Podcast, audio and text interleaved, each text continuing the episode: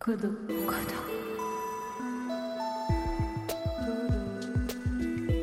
Kodo. Kodo. Aujourd'hui, au micro de Kodo, on met à l'honneur Katiana Lemantec. Un tel événement peut avoir un effet transformateur sur les conditions médicales et matérielles des personnes, mais peuvent aussi avoir un effet sur la valeur qu'ils accordent à certaines choses. Il peut susciter des réorientations professionnelles comme des recompositions familiales. L'exemple de la Chine montre par exemple une nette augmentation des divorces après deux mois de confinement. Katiana est anthropologue et ethnologue de la Chine au CNRS et au Centre d'études de la Chine moderne et contemporaine. Ce podcast est extrait du séminaire Territoires affectés de l'EHESS autour de la thématique Quand la pandémie et le confinement affectent nos rapports à l'espace.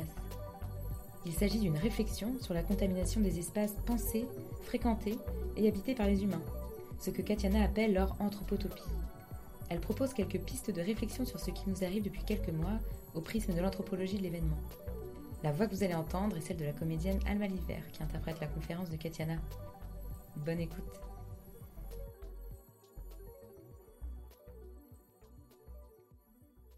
Quand la pandémie et le confinement affectent nos rapports à l'espace. Cette présentation est composée de deux parties.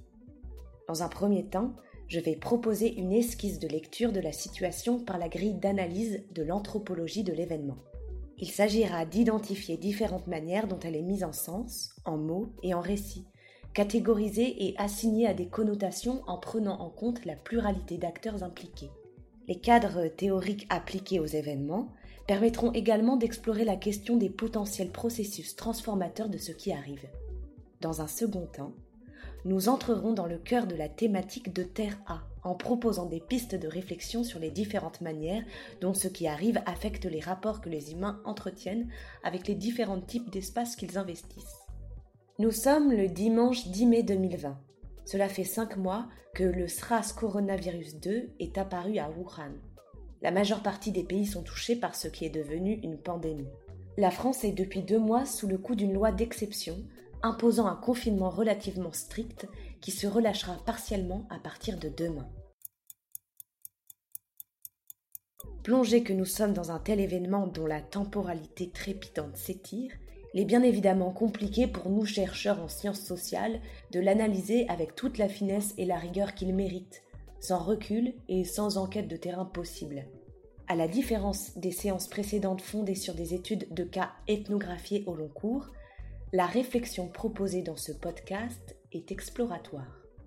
Bien que la situation fait écho à d'autres, sur lesquelles je réfléchis depuis quelque temps, je ne suis pas une spécialiste des situations d'épidémie. Cet exercice d'analyse à chaud et à la volée constitue une situation inédite pour moi.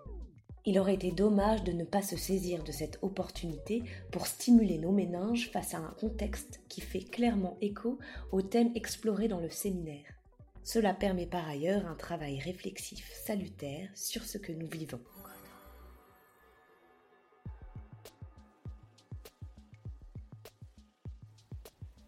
L'anthropologie de l'événement ne constitue pas un domaine de recherche pleinement établi. Depuis les années 60, des chercheurs ont mené des études de cas et certains ont proposé des théories englobantes, cherchant à penser de manière transversale ces périodes de changement, tant dans ce qu'ils révèlent que dans ce qu'ils induisent. Ce champ de recherche s'entrecroise avec d'autres thématiques, l'étude des accidents et des catastrophes notamment. Pour explorer les contextes de transformation de l'espace qui intéressent ce séminaire, la notion d'événement me paraît heuristique. Parler d'événements permet d'éviter l'écueil d'une catégorisation subjective de ce qui advient, qui est souvent au centre d'enjeux et de controverses parmi les acteurs impliqués. Il marque ce qui fait date et sort de l'ordinaire, d'un point de vue situé, pour certaines personnes et groupes. Bien que la notion d'événement dénote une temporalité éphémère, la période perçue comme affectée peut être aisément désignée par le suffixe post. Post Katrina, post-11 septembre, et ainsi pleinement inclure la temporalité longue qui caractérise les processus dont on parle. Un événement arrive rarement seul, en particulier lorsqu'il affecte un grand nombre d'individus et leur mode d'organisation. On voit clairement, dans ce qui nous arrive, comment une multitude d'événements peuvent être enchâssés les uns dans les autres. Imaginer que l'on puisse saisir d'une manière englobante la pleine complexité des ramifications et des effets au niveau macro comme micro me paraît illusoire. L'approche anthropologique par l'événement permet d'interroger certains aspects. Nous allons dérouler trois fils qui constituent les principaux questionnements menés par les chercheurs s'étant inscrits dans cette démarche. 1. Les manières dont ce qui arrive est mis en sens, en mots, en récits, en images, catégorisé et connoté. 2. Les vécus, affects, identité, représentation et mise en scène de soi dans l'événement et enfin les effets révélateurs et transformateurs de l'événement.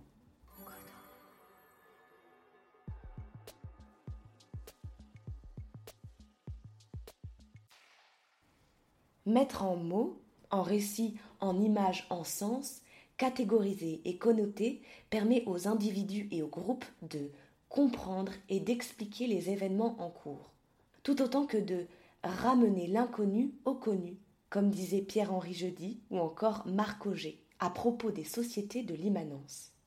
Les modalités de ces mises en sens sont indissociables des contextes dans lesquels surviennent les événements. Les cadres d'intelligibilité en présence qu'ils soient dominants ou minoritaires, mais aussi les groupes d'acteurs en présence aux attentes, postures, voire aux revendications différentes et dont les expériences de l'événement sont divergentes. On le voit clairement aujourd'hui, en observant les mots utilisés pour qualifier et catégoriser ce qui arrive.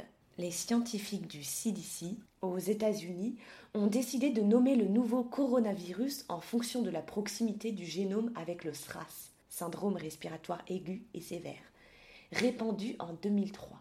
En France, les gens du commun parlent de coronavirus, de virus ou simplement corona, un terme qui a surgi dans notre quotidien qui se décline de multiples manières pour parler de la nouvelle réalité perçue et vécue, et qui peut constituer une plateforme humoristique.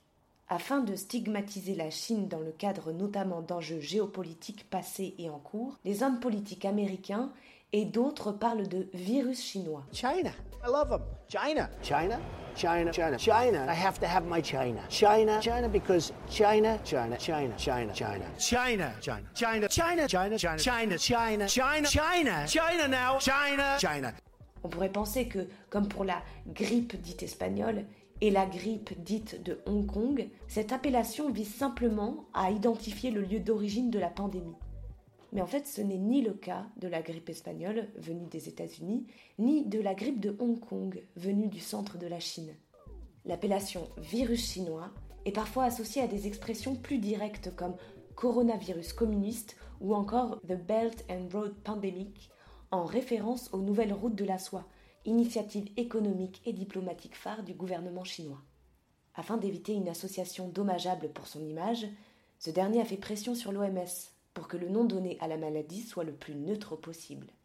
Covid-19 pour Coronavirus Disease apparu en 2019. Les surnoms donnés à cette maladie dans les premiers temps comme petite grippette révèlent également une posture non neutre, dédramatisée. Dans un billet récent, Sandrine Revet revient quant à elle sur l'usage de la terminologie de la crise, de l'urgence. Elle a pour effet de présenter la santé comme domaine prioritairement touché, bien que l'action gouvernementale ne s'y concentre pas nécessairement. Cette terminologie ignore les dimensions sanitaires, sociales, environnementales, économiques et politiques d'une catastrophe, qui sont pourtant imbriquées les unes dans les autres et devraient être considérées ensemble, nous dit Revet. La terminologie de la crise de l'urgence associée aux images de pics et de vagues sous-entend que les structures ne peuvent être affectées que temporairement, avant un retour à la normale. Pour Sandrine Revet, le terme de catastrophe convient mieux car il implique des perturbations durables. Dans le sens commun, la notion de catastrophe, comme celle du fléau, est régulièrement convoquée, n'est pas neutre. Elle connote négativement et, pour Confavreux, porte l'avantage bien commode de dissimuler les responsabilités. Catégoriser ce qui survient par la terminologie martiale, comme l'ont fait Trump, Xi Jinping et Macron, pour ne citer que, comporte tout autant de connotations. Nous sommes en guerre. We're uh, waging a war against the invisible enemy. En guerre sanitaire, certes. Le président de la République a parlé d'une guerre. C'est une guerre où il n'y a pas un front qui euh, serait à nos frontières. Nous ne luttons ni contre une armée, ni contre une autre nation. Mais l'ennemi est là, invisible, insaisissable, qui progresse. Le front, il est entre chacun de nous euh, dès lors que les contacts se font à trop grande proximité. Dans le contexte de catastrophes et d'événements importants, de nombreux gouvernements de par le monde ont employé la métaphore de la guerre. Elle a été utilisée sur mes deux terrains en Chine, après le séisme de Wenchuan en 2008 et dans le cadre du déplacement planifié de 2 millions de personnes en amont du barrage des Trois Gorges. Les objectifs de cette terminologie sont pluriels. Mobiliser la population, en particulier celle qui a subi et celle s'activant pour limiter les dégâts, susciter une union sacrée en encourageant à laisser les querelles internes de côté, contenir au moins provisoirement l'instabilité sociale potentielle. La vision binaire de la guerre permet de créer un ennemi commun exogène à un nous dans lequel s'incluent les dirigeants se voulant l'incarnation de l'être providentiel guidant vers la victoire. On l'a vu dans les médias français. Cette métaphore est aisément tournée en ridicule par l'humour, désossée par l'argumentation logique, voire réappropriée, pour soutenir une catégorisation de ce qui arrive. Les opposants au gouvernement Macron ne se sont pas privés de le faire. Ce n'est pas une guerre, mais un coup d'État militaro-industriel global, dit Falquet, dans lequel la population est assignée à résidence, précise Edoui Plenel et Denis Robert. Cette terminologie est accompagnée de visuels et de récits sur les abus de pouvoir au Parlement, les entorses à la démocratie, la répression policière ou encore la surveillance de masse, drones, attestations et applications de traçage, mises en parallèle avec de célèbres romans dystopiques. Dans cette contre-métaphore, c'est l'équipe gouvernementale qui s'attaque à la population, qui sacrifie les personnes âgées et les femmes, qui constitue la majeure partie des troupes en première ligne tandis que les travailleurs sont présentés en chair à canon ou en liquidateur, en référence à ceux de Tchernobyl. Ce qui arrive est catégorisé de bien d'autres manières. Sérialisé avec des événements passés, notamment les grandes crises économiques comme celle de 2008.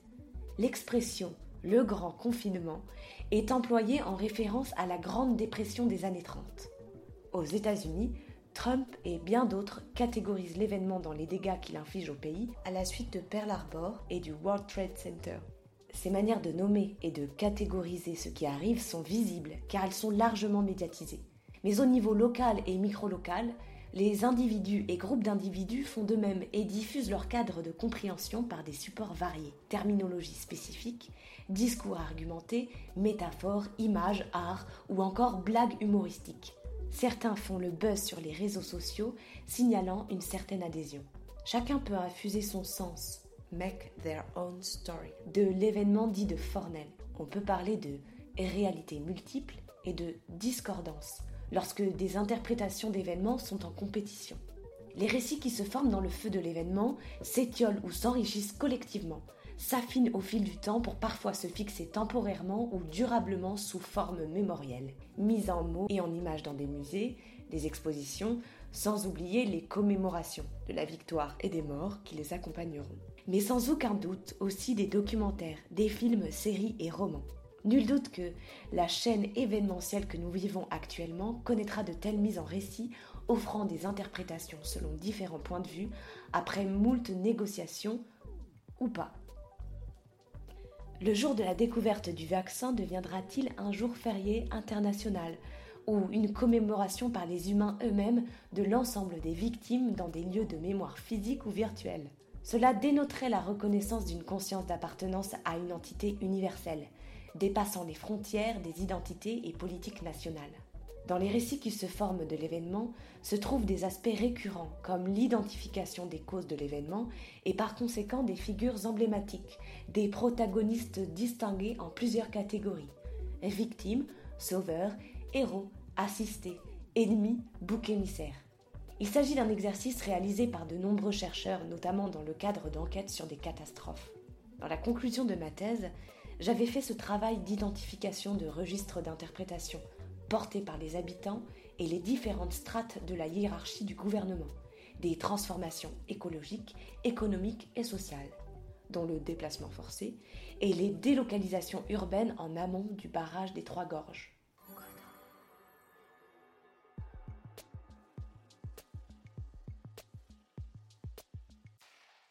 À l'heure actuelle, dans les médias et les échanges interpersonnels, on peut déjà distinguer plusieurs trames interprétatives de ce qui arrive, non nécessairement exclusives les unes des autres. Certaines personnes envisagent l'origine de la pandémie par un cadre géopolitique. Elle résulterait d'actions intentionnelles de l'ennemi politique, les Chinois pour les Américains, les Américains pour les Chinois, virus créé en laboratoire, diffusé intentionnellement. Au-delà des théories qui peuvent être présentées comme complotistes mais néanmoins diffusées au sommet de certains États, le cadre géopolitique d'interprétation est au cœur d'enjeux colossaux de soft power qui pourront avoir des effets considérables. Pointer officiellement les fautes de tel ou tel pays dans l'émergence de la pandémie ou ses recrudescences dans les mois à venir, pour manque de mesures adéquates par exemple, participe tant de la constitution de camps et d'alliances que de tentatives d'assignation exogène de la faute, pour mieux se dédouaner de toute culpabilité au niveau national. Ce cadre géopolitique peut se télescoper avec un cadre de compréhension que l'on pourrait qualifier de xénophobe et raciste. La cause serait les pratiques de consommation, d'hygiène et les régimes alimentaires d'une population considérée comme autre, barbare, radicalement différente et inférieure. Ce cadre de compréhension participe à nourrir un schème identitaire, un sentiment d'appartenance pour ceux qui le diffusent. La pandémie est aussi envisagée par un cadre environnementaliste. Cela peut être un schème scientifique qui dit que l'activité anthropique a favorisé le transfert du virus entre les espèces. Déforestation, étalement urbain, trafic d'animaux sauvages, dispersion d'animaux exotiques, dégradation des espaces naturels, etc. Comme le dit l'éthologue Jane Goodall, la pandémie est liée à notre manque de respect pour le monde naturel. Ce cadre environnementaliste peut aussi être envisagé par une posture que l'on pourrait qualifier d'animiste. La nature se venge, à moins que ce ne soient les espèces en voie d'extinction, ou d'extermination massive, comme dirait Aurélien Barrault, dont le représentant est le pangolin. Les apparitions d'animaux sauvages en zone urbaine ont pu être mobilisées dans ce cadre pour renforcer cette interprétation d'une nature qui rappelle aux humains qui est l'agent contaminant.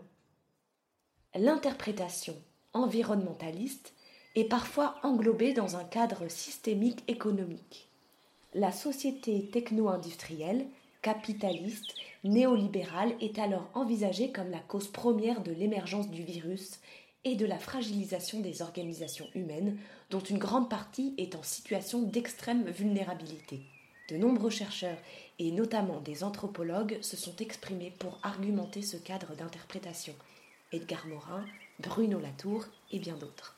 Selon d'autres points de vue, notamment celui des opposants politiques, ce cadre interprétatif systémique est resserré au niveau national en identifiant des politiques et des responsables spécifiques ayant participé à renforcer la charge contre l'équilibre de l'environnement et des écosystèmes, entraînant une fragilisation notamment des services publics, les services hospitaliers en premier lieu, mais aussi l'organisation délétère et le manque de financement de la recherche scientifique, parfaitement argumenté dans le texte du directeur de recherche Bruno Canard, largement médiatisé. Ce cadre politique national d'interprétation a une variante diffusée par les organes de communication et de propagande des gouvernements visés. Dans les contextes de crise sanitaire, cela fait bien longtemps que les plans de réaction impliquent des média training.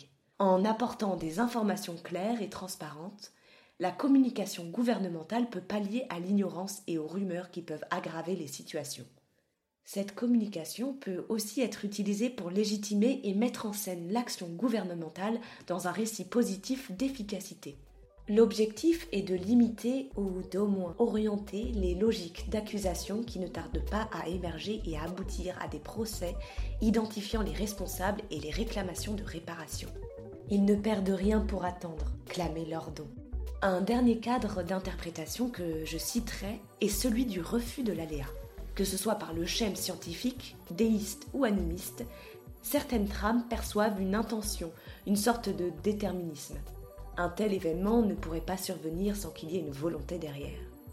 Le chaos, la contingence et la sérendipité sont perçus comme hors du monde du possible. Il y a des cycles de pandémie tous les 12 ans. Disent les uns. Telle entité humaine ou non humaine en a décidé ainsi. Disent d'autres. Des actions pour pallier à cette supra-volonté sont parfois proposées, en lien avec les hypothèses qui lui sont portées, rituels, changement d'habitude. D'une certaine manière, les résultats des chercheurs en Disaster Studies s'inscrivent dans ce cadre interprétatif en pointant unanimement aujourd'hui que Les catastrophes n'arrivent que lorsqu'un phénomène, dont l'origine peut être naturelle ou technologique, rencontre une société rendue vulnérable par les décisions politiques, les choix économiques ou les formes d'organisation sociale.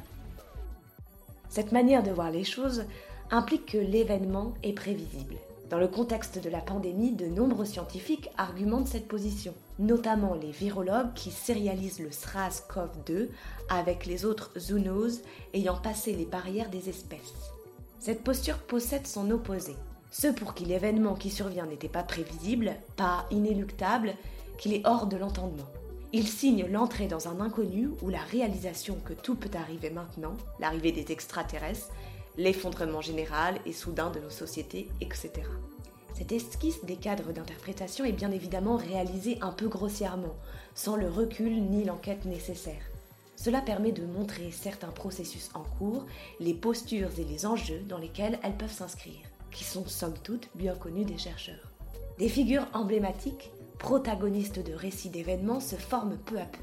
Dans notre cas, il y a bien évidemment les soignants, une catégorie identitaire nouvelle rassemblant des groupes autrefois clairement distingués auxquels étaient associées des hiérarchies.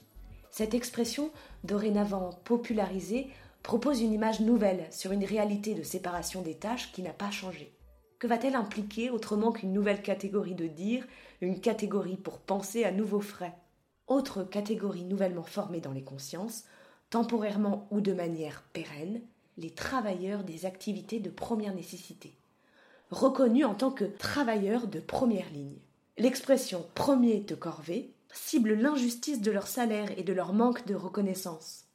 Les débats oscillent pour catégoriser ces groupes patriotes, courageux héros, victimes, martyrs, liquidateurs, chair à canon pour les privilégiés.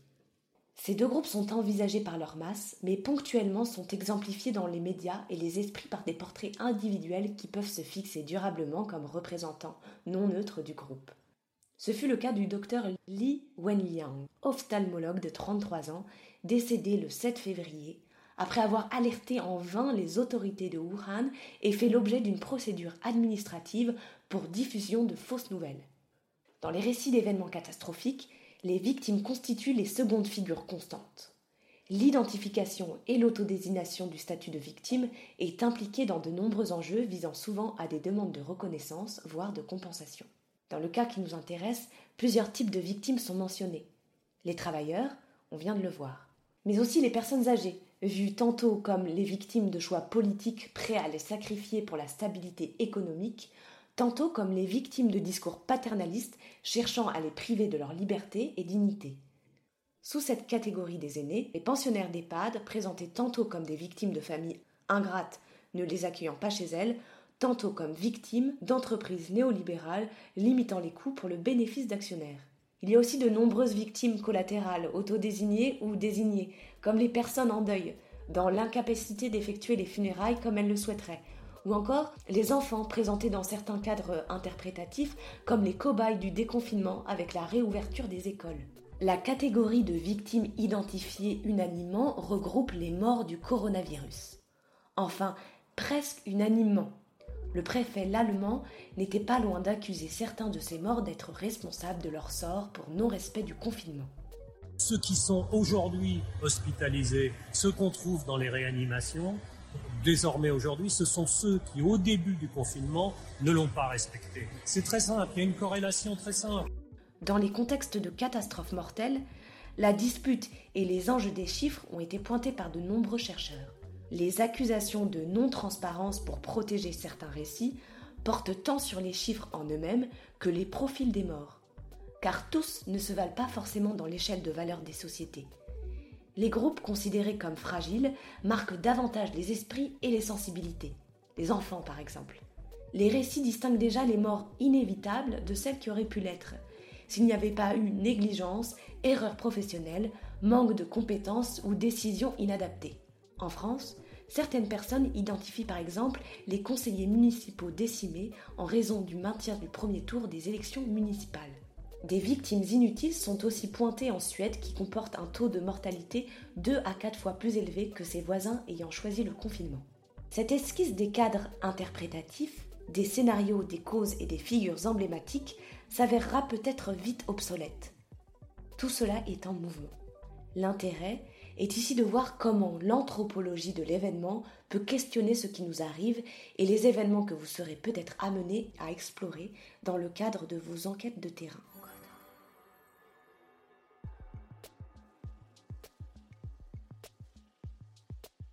Il y a un autre pan colossal de l'étude des événements, incluant les catastrophes. C'est celui des vécus, des affects ressentis et partagés, des identités, représentations et mise en scène de soi dans l'événement. La manière dont les individus réagissent, seuls et ensemble à l'événement quand il a lieu, et les manières dont cette expérience marque leur parcours de vie. Ces thèmes constituent un vaste champ de recherche. Des enquêtes quantitatives sont déjà en cours, montées par des collègues pour tenter d'esquisser des pistes. L'ethnographie, notamment par la méthode des portraits et récits de vie, n'a plus à démontrer son potentiel d'enrichissement des connaissances dans ce domaine. Ils pourront nourrir l'anthropologie des ruptures et bifurcations biographiques initiées par Fabienne Martin. Un tel événement peut avoir un effet transformateur sur les conditions médicales et matérielles des personnes, mais peuvent aussi avoir un effet sur la valeur qu'ils accordent à certaines choses. Il peut susciter des réorientations professionnelles comme des recompositions familiales.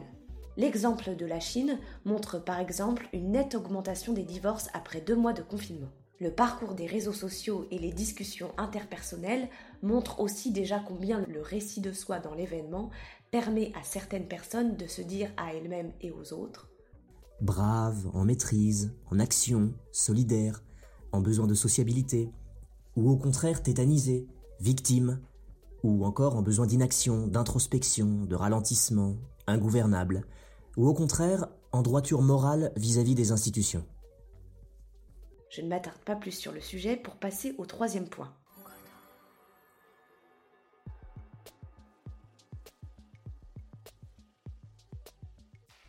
Je l'ai déjà souligné, les chercheurs s'accordent sur les capacités des événements à révéler des structures en place, en cours de délitement ou de formation. Ils révèlent à la fois des processus qui étaient difficilement discernables dans le flot de certaines continuités et des processus ayant participé à l'émergence de l'événement. Comme le signale Sandrine Revet, les catastrophes sont pour les chercheurs les signes de fragilité et de vulnérabilité qu'elles participent à identifier. Cette conclusion scientifique est réappropriée par des acteurs qui souhaitent voir changer le système précédent pour éviter que l'événement ne se reproduise. Les débats portent alors sur l'identification des vulnérabilités en question. Les sciences sociales ont un rôle important à jouer dans ces débats, tant pour apporter des analyses pointues et objectives que dans un engagement citoyen, pour porter les conclusions qu'elles impliquent. Les textes que j'ai parcourus et les réactions que j'ai observées ces dernières semaines pointent différents éléments de la société mis en exergue par ce qui arrive. Les inégalités et clivages sociaux, mais aussi de genre qui non seulement sont rendus plus saillants, mais qui sont exacerbés par la situation. Autre mise en exergue par l'événement, les capacités d'action de certains groupes qui se forment, se mobilisent et s'autogèrent en dehors des institutions pour pallier à leur manque. Comme ces jeunes de banlieue en région parisienne ou au McDo de Marseille qui ont pris en charge des distributions alimentaires. Et de manière générale, l'événement permet de faire émerger des initiatives de solidarité et d'entraide qui sont souvent à l'encontre des stéréotypes façonnés par les imaginaires et les fictions des situations de catastrophe. Révélateurs d'inégalités en tout genre mais aussi de solidarité, constituent des processus largement identifiés par les chercheurs s'attardant au niveau micro-sociologique en situation catastrophique. De la même manière, les systèmes moraux et d'éthique se donnent mieux à voir dans ces événements, l'éthique professionnelle et le sens du service public par exemple dans notre cas. L'anthropologie de l'événement identifie également ces moments comme initiateurs de changement de structure pour les structuralistes. Cette vision de réalité sociale figée n'a plus vraiment le vent en poupe. Les chercheurs préfèrent aujourd'hui envisager les complexités et les pluralités de processus en état perpétuel de transition. Benza et Fassin ont déployé en France en 2002 la vision de Deleuze et d'une certaine manière celle de l'école de Manchester, en parlant de rupture d'intelligibilité, l'événement constituant l'atteinte d'un point critique, tipping point, fusion point. L'approche de Benza et Fassin d'un événement comme construit social résonne avec ce qui nous arrive aujourd'hui. Par le passé, De graves pandémies ont touché le monde, certaines accumulant des millions de morts sans que la situation ne fasse événement dans les médias, les consciences ni les mémoires. Par ailleurs, d'autres maladies provoquent des millions de morts de par le monde chaque année sans que le branle-bas de combat ne soit lancé pour éviter ces morts. La pollution atmosphérique pour en donner l'exemple le plus flagrant. Ce qui se passe, n'est pas seulement une pandémie, mais une rupture dans la manière dont nos sociétés envisagent ce type de maladie. Ces morts, quand bien même elles sont moins visibles dans les médias que lors des séismes par exemple, sont devenues inacceptables. La santé est revendiquée comme un droit. C'est nouveau. On peut imaginer de nombreux effets transformateurs d'un tel événement planétaire composé d'un enchâssement d'événements nationaux, régionaux et locaux. Les manières de penser la contingence, l'impensable, les certitudes et le prévisible les manières de penser et de ressentir la sécurité, sa sécurité médicale, mais aussi sa sécurité financière, voire alimentaire. L'événement révèle pour Dominique Méda l'absurdité des hiérarchies sociales des métiers. Les statuts donnés à certaines professions pourraient et devraient pour l'auteur être revalorisés non seulement dans les esprits, mais dans les salaires et les conditions de travail. Après le 11 septembre, aux États-Unis, il y a eu une revalorisation de l'image des policiers, mais qui ne fut que temporaire. Plusieurs chercheurs s'interrogent également sur l'effet de la crise sur la perception de la science, la confiance et la valorisation du métier de chercheur et de leurs résultats. La présence durable du virus pourrait avoir des effets transformateurs pérennes sur les manières dont des populations perçoivent les contacts physiques avec leurs pairs, mais aussi les objets potentiellement à risque. Le cas des pratiques de salutation n'est qu'un exemple parmi nombre d'autres dans ce domaine l'origine animale du virus en tant que zoonose pourrait entraîner des changements dans les rapports que certaines populations entretiennent avec des animaux, perçus comme menaces potentielles, comme les oiseaux avec la grippe aviaire. Des équipes d'anthropologues travaillent sur ces sujets depuis quelques années déjà. De nombreuses questions se posent. Est-il possible que la présence du virus favorise l'émergence de nouvelles manières de se mobiliser socialement hors manifestation? Fasse régresser encore davantage et durablement les libertés individuelles et les principes démocratiques dans notre pays Favorisera-t-elle l'application durable de techniques de surveillance, du recours au télétravail, la généralisation de l'enseignement en ligne, des achats par Internet? La situation va-t-elle mener à une multiplication des engagements solidaires, des initiatives d'autogestion individuelle et collective? Les nouvelles habitudes prises pendant les deux mois de confinement vont-elles tenir dans la durée? Faire son pain, sa gym à la maison, tenir des coronapéros en ligne avec les proches que l'on ne veut pas contaminer. Est-il probable que le confinement de deux mois transforme durablement chez certaines femmes leur rapport au corps à partir des habitudes prises de ne plus se maquiller, se teindre les cheveux, s'épiler, porter des soutiens-gorge et des talons aiguilles?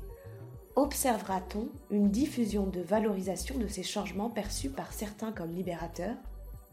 Quoi qu'il advienne, les groupes en présence et en conflit avant la survenue de l'événement ne manqueront pas de s'appuyer sur celui-ci pour faire avancer leurs causes sociales, environnementales et politiques. On le constate avec les innombrables publications et prises de position ces dernières semaines révélant des aspirations au changement, qui ne recoupent pas nécessairement les mêmes visions d'un monde meilleur.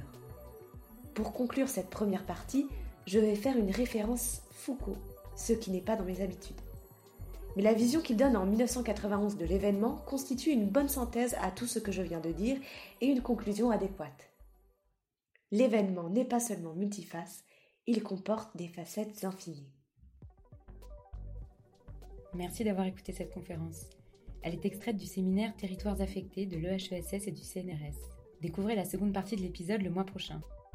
Pour aller plus loin, retrouvez des contenus relatifs à cet échange sur codotalks.fr. On se retrouve aussi sur les réseaux sociaux at codotalks pour retrouver nos intervenants et les prochains rendez-vous inédits.